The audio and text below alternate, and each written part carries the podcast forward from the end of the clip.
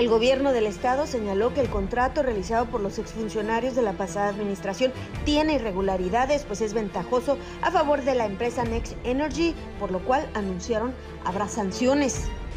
Habrá investigaciones en contra de los funcionarios que llevaron a cabo estas licitaciones. Sí, se habrá. En principio tiene condiciones totalmente ventajosas para la parte privada. Estamos nosotros, por instrucción de la gobernadora, realizando una serie de acciones tendientes a la cancelación del proyecto sin incurrir en ciertos eventos del contrato que tendría implicaciones de repago para el Estado.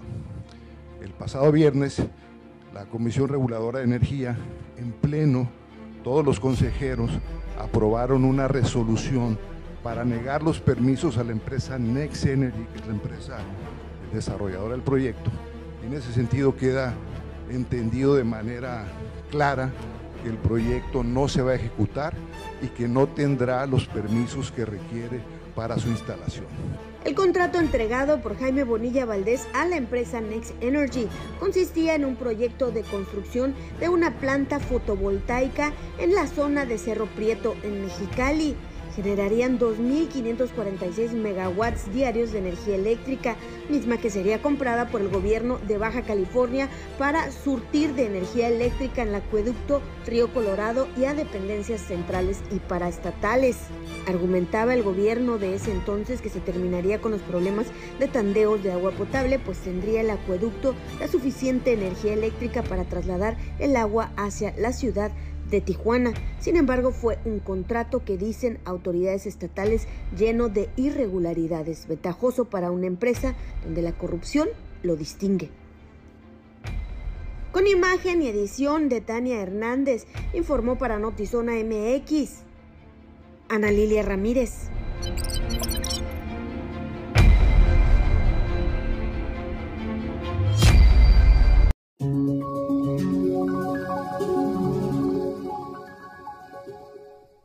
Realidad que se requieren soluciones para traer agua, nada menos que lo que estamos viviendo en este momento. Tres días sin agua por reparaciones, pero por otro lado también tandeos que ya se vienen eh, arrastrando por varios meses en donde claramente nos damos cuenta que hay un problema para traer el agua. Ahora, de eso a proyectos plagados de irregularidades como este, que ya había sido frenado desde el gobierno federal, pues yo creo que sí se requieren muchas cuentas claras por parte del gobierno del estado y estaremos pendientes de la eh, mañanera que anuncia la gobernadora precisamente en Playas de Rosarito, en donde darán más detalles al respecto. Y de verdad, de verdad, de verdad, lo pregunto con todo respeto, eh, si habrá consecuencias en el caso de todas las irregularidades, principalmente la de los dineritos, si habrá de verdad persecución para los culpables, para los responsables, se irán por cabezas tan grandes como la del exgobernador, eh, buscarán en funcionarios de bajo nivel chivos expiatorios, lo de siempre, o, veremos esa, esa clásica ese manotazo en el escritorio de vamos a ir por todos los malos, oh sí, robaron en el pasado. Y al rato, atrásito de, de la mesa, ay, lo dije, pero no te creas, ¿eh? O sea, no voy a ir por ti, no va a pasar nada. La conversación es con usted y esperamos sus comentarios y su opinión, por supuesto, en torno a este tema y a la pregunta que plantea Luis Eduardo. Mi respuesta o mi opinión es no. No van a ir en contra de nadie. Creo que lo que finalmente está sucediendo es que se frena este proyecto plagado de irregularidades, pero además se frena desde el gobierno federal. Desde antes, desde que Jaime Bonilla estaba en el gobierno se sabía que no, no estaba avanzando este proyecto. Ahora, una nueva propuesta de algo que en donde haya transparencia y en donde realmente sí se ofrezca una solución para traer agua a Tijuana. Pues ojalá que sí. Sin embargo, vamos a ver, por ejemplo, que todos los intentos, por lo menos, de iniciar alguna investigación, se van a ir viendo minados o en algún momento van a negociar con propuestas. Ya ves que Jaime Bonilla dejó a muchas personas clavadas en el Congreso, colocados algunos peones estratégicamente, comandados por el ex senador Blasquez, que por cierto, en las radios del ingeniero Jaime bueno, ingeniero no le puedo decir porque dicen que no está el título certificado. Pues la UABC dijo que no, desconoce absolutamente que haya estudiado, que, o que haya incluso acudido o asistido a esa casa de estudios. Sí, entonces ya no digo ingeniero Bonilla, nada más su jefe, su patrón Bonilla, que no debería de ser su patrón, los patrones deberíamos de ser nosotros, el pueblo, en esta defensa ultranza que hacen en todos los medios de comunicación que tienen y con esos esbirlos que dejaron en el eh, Congreso para entonces, ok, no me investigues, pero tienes una propuesta, te ayudo a que pase. Y puras negociaciones, ya sabes. Oye, pero es su patrón en la televisora, este, ¿no? De, la, de propiedad del exgobernador, Sí, por ahí sí supuesto. es su patrón. Ah, claro, por Ah, supuesto. ahí sí. Y con su espacio diario, ¿eh? Y apapachando viejitos y toda la cosa. Ya sabes cómo les gusta.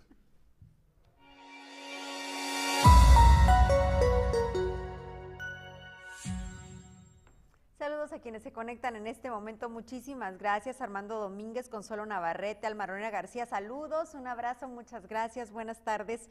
Alan Ceballos, Castillo Casi, Ismael López, Elsa Hernández, Jaime Monroy, Rosa Carlos, Carlos Anaya, Argos Aguilera y Asauno Ábalos. Muy buenas tardes a todos y gracias por acompañarnos esta tarde. Asauno.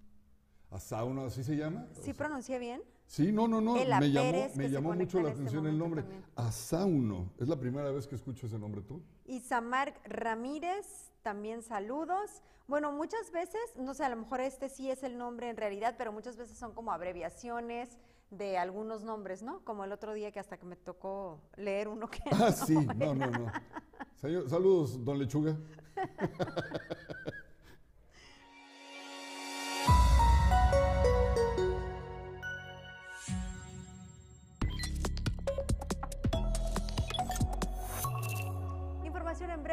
Notizón MX. Un sismo de 5.7 grados en la escala de Richter sacudió Veracruz esta mañana. Activó la alerta sísmica en Ciudad de México sin causar movimiento relevante. Destacó que mientras sonaba la alarma y transcurría la mañanera, llevaron al presidente Andrés Manuel López Obrador a resguardo mientras pedían a los periodistas permanecer sentados dentro del Palacio Nacional. A partir de esta noche y la madrugada del viernes, el ingreso de un nuevo frente frío ocasionará eh, humedad con potencial de lluvias ligeras a ocasionalmente moderadas en el área de Tijuana, Tecate y Rosarito. En las zonas altas se pronostica caída de aguanieve este sábado. El Boeing de la Fuerza Aérea Mexicana despegó ya de Bucarest, Rumania, con 81 pasajeros y una mascota a bordo que salieron de Ucrania huyendo del terror que genera una guerra.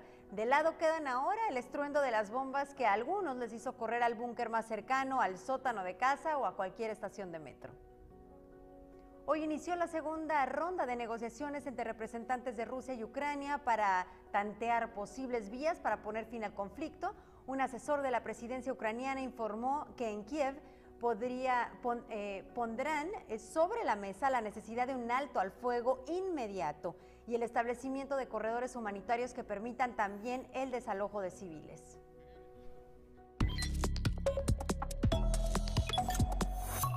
Uno creería, supondría y en el mejor de los casos anhelaría que teniendo a una mujer como gobernadora y a una, y a una mujer como presidenta municipal de esta ciudad, además de otras mujeres en diferentes cargos públicos y de suma importancia, el tema de agresiones a mujeres en el transporte público sería algo que iría definitivamente a la baja.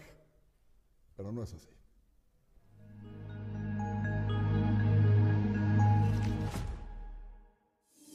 Miradas incómodas, tocamientos e incluso frases obscenas dicen pasar las mujeres usuarias del transporte público en la ciudad de Tijuana durante sus trayectos para realizar sus actividades diarias por parte de algunos usuarios hombres. Estos abusos en muchas de las ocasiones no son manifestados por pena o temor.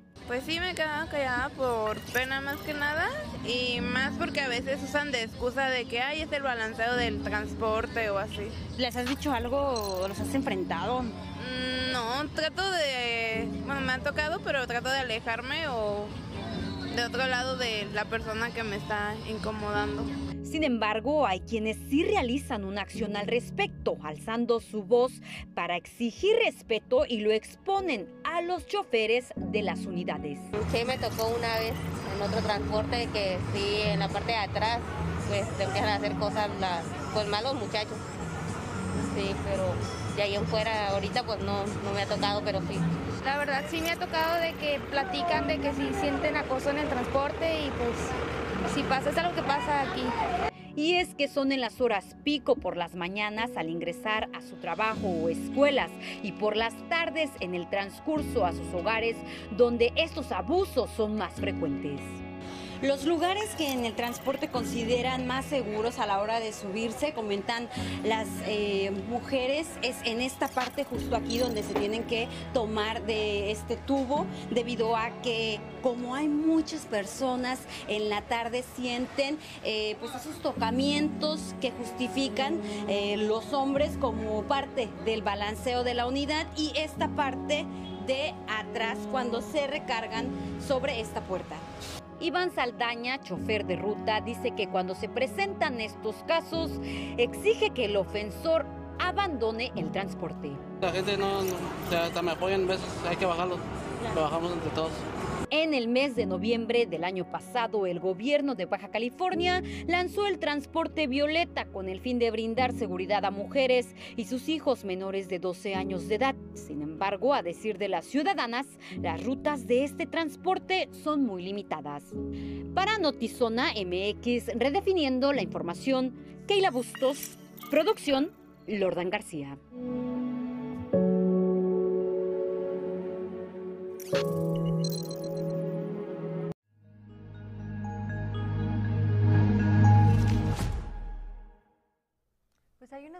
Del cual hablaba Keila hace un momentito, ¿no? Estos camiones morados, eh, pero creo que eran uno o dos. En realidad no solucionan gran cosa porque aun, si corres con la suerte de, requerir el transporte público justo en ese horario, en esa estación, pues puedes utilizarlo, pero no es lo práctico, obviamente siendo dos y las mujeres tienen que transitar con sus hijos en diferentes horarios en todas las estaciones de la ciudad. Entonces difícilmente va a coincidir con que pase ese que es exclusivo para mujeres.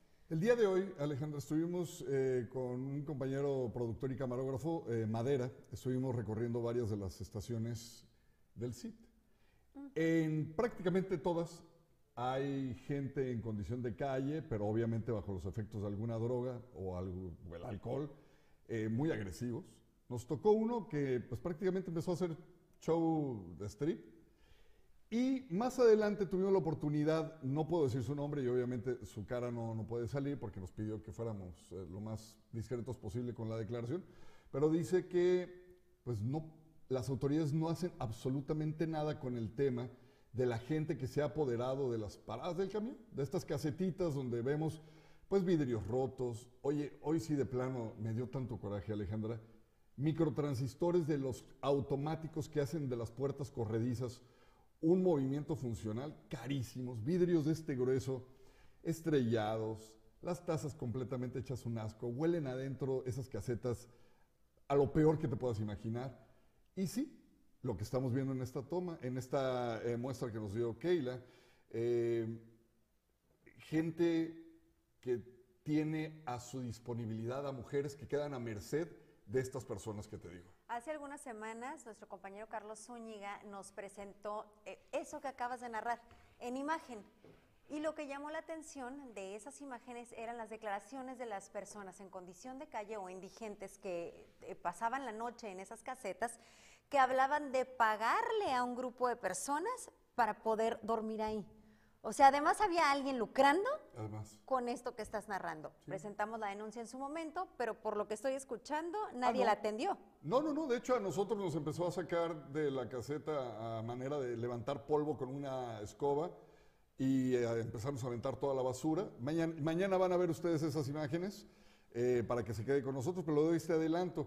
¿Qué nos dijo este chofer del transporte?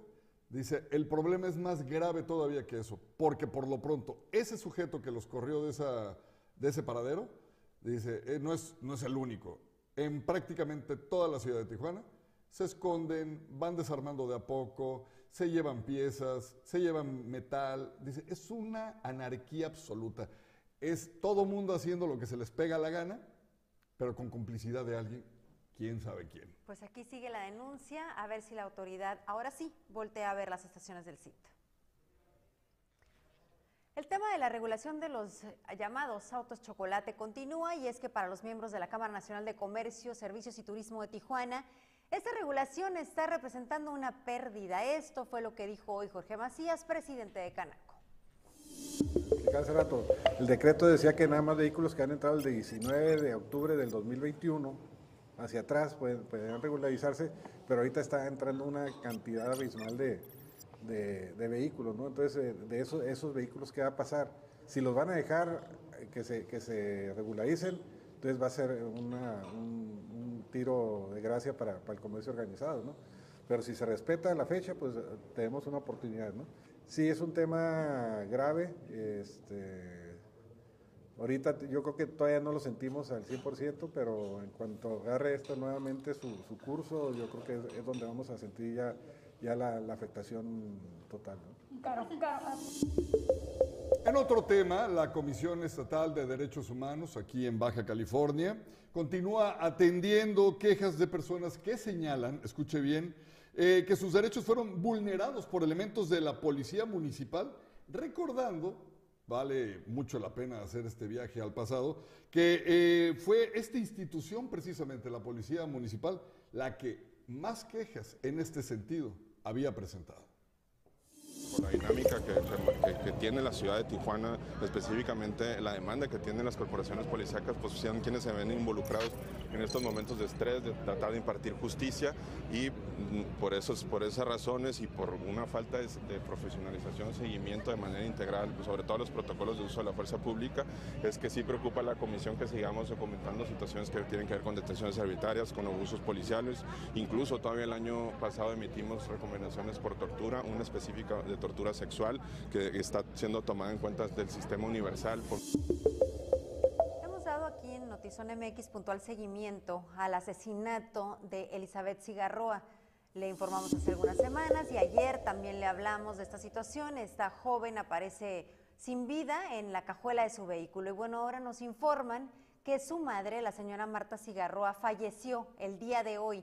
Por lo tanto, la familia está solicitando de nuestro apoyo para cubrir los gastos funerarios. Les voy a dar el número de cuenta, pero si no lo alcanzan a, si no alcanzan a tomar nota o requieren más información, con gusto aquí en nuestra página le podemos dar más detalles. El número de cuenta es 5512 2824 1186 3626 5512 2824 1186 3626. Nuestra jefa de información, Keila Bustos, personalmente habló con, las, eh, con la familia para asegurarse que esta cuenta sea efectivamente, eh, que les pertenezca efectivamente y que realmente ellos están solicitando esta ayuda. Así que está corroborada 5512 2824 1186 3626 y si no alcanzó a tomar nota como ya le informamos, aquí en, eh, aquí en los comentarios están todos los detalles.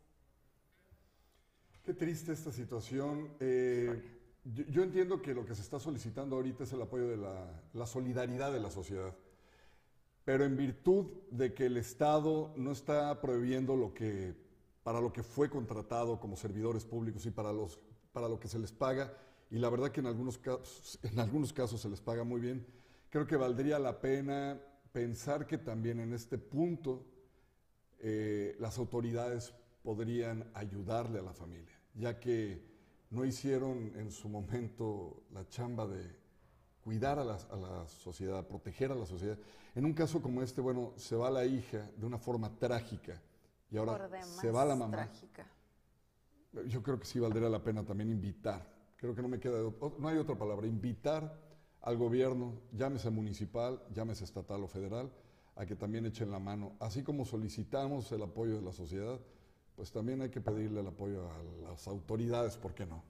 Y saludamos a quienes se conectan en este momento. Muchas gracias por sus comentarios. Juan Manuel, saludos llegando tarde. Pues bienvenido, no, no importa. Mientras estés aquí, Juanito, conectándote, estamos contentos. Gerardo García, Don Cantú me puede dar la bendición, pues ya sabemos que Gerardo siempre le va a buscar algo a la vestimenta de Luis Eduardo, así que bueno, hoy, este, ayer fue miércoles de ceniza, ya llega tarde, pero de todas maneras, bienvenida a la bendición, aquí la está esperando. Oye, de veras, este, te iba a hacer un comentario, pero no, no puedo, ya sabes. Es que vi a este Eduardo... Tengo miedo de que vas a decir. Sí, no, mejor no lo voy a decir porque... ¿Qué tal que me, que me censure? ¿Cómo se dice? No, ya cuando te anulan. Te... Yo nada más les digo que si se, se está autocensurando es porque iba a decir algo grave, así que mejor lo vamos a dejar así. les agradecemos muchísimo su atención bastante. Su atención y su compañía. Y los invitamos mañana en punto de las 6 de la tarde a conectarse y estar pendientes de Notizona MX, redefiniendo la información. Y hoy tenemos Zona Contextos jueves. Es jueves de Zona Contexto, no se lo puede perder. Quédese porque las mejores pláticas eh, las tiene Pablo Barrera. Y por supuesto, ¿sabe qué? Si usted conoce a una personita que tiene algo que contar interesante para compartirlo con la sociedad, mándelo por favor también a través de nuestras cuentas para que los, lo podamos poner en contacto con Pablo.